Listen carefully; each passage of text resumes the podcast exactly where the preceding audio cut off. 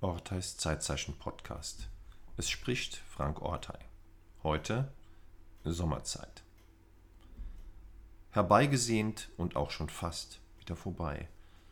Es ist Sommer in der Stadt und auch auf dem Lande.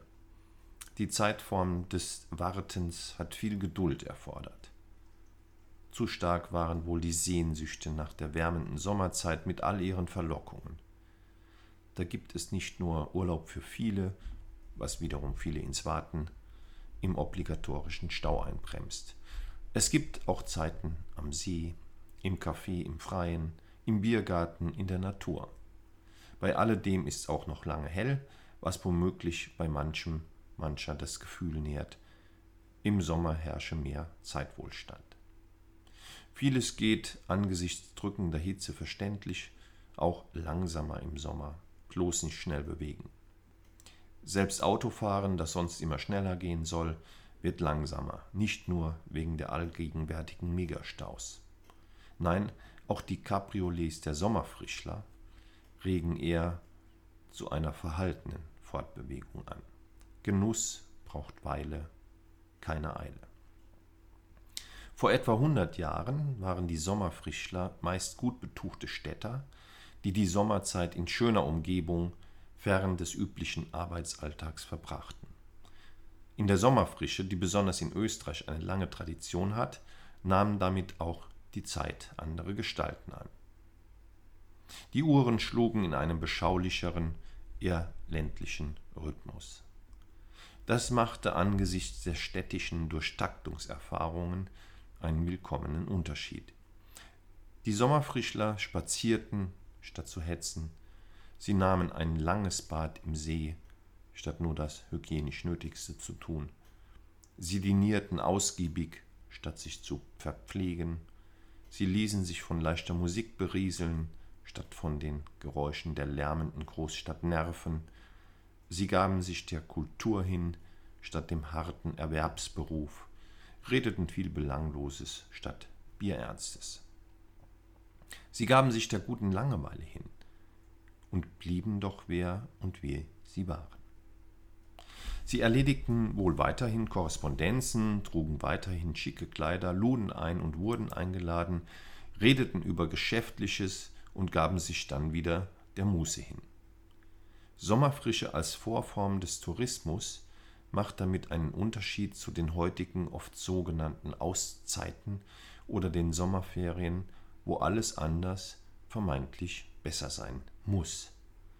Im Urlaubsmodus dominieren Lotterklamotten, sich hängen und gehen lassen ist angesagt, alles wird anders. Alltag, Umgebung, Kleider, Sprache, Nachbarn, Erwerbsarbeit lassen wir vermeintlich hinter uns und geben uns ganz dem Urlaub hin. In der Urlaubszeit klinken wir uns zeitweise aus.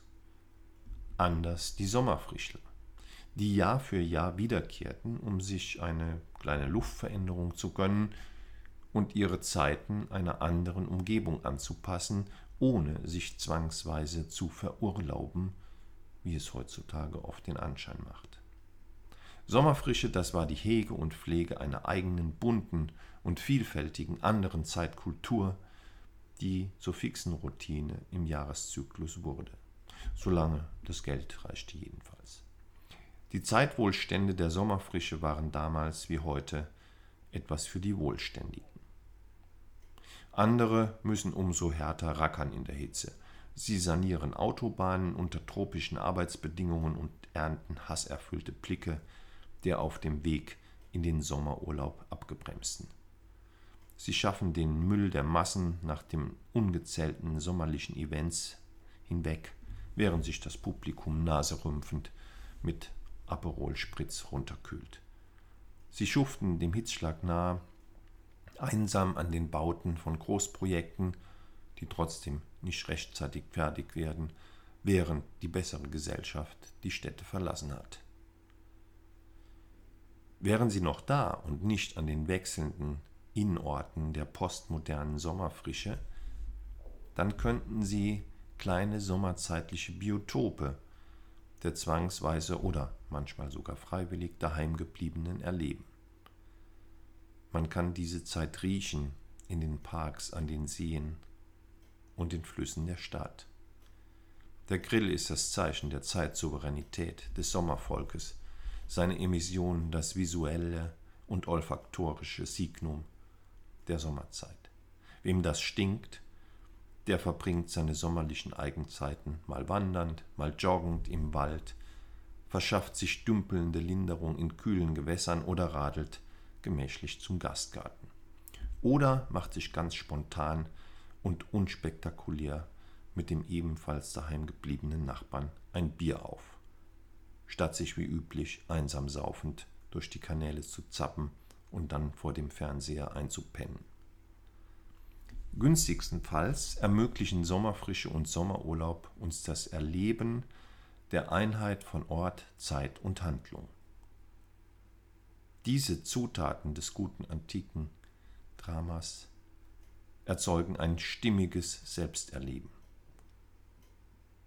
Und das ist es ja, was uns heutzutage angesichts virtueller Ortlosigkeit, zeitlicher Fragmentierungen und Multitasking-Desaster oft abgeht. Sommerferien können es uns zurückgeben, wenn sie nicht in den Zwang des Alles muss anders sein kippen. Wie das geht, das können wir von den Sommerfrischlern von einst lernen. So hat der Sommer für jeden was zu bieten, nicht nur zeitlich. Schade eigentlich, dass die Sommerzeit dahinschwindet.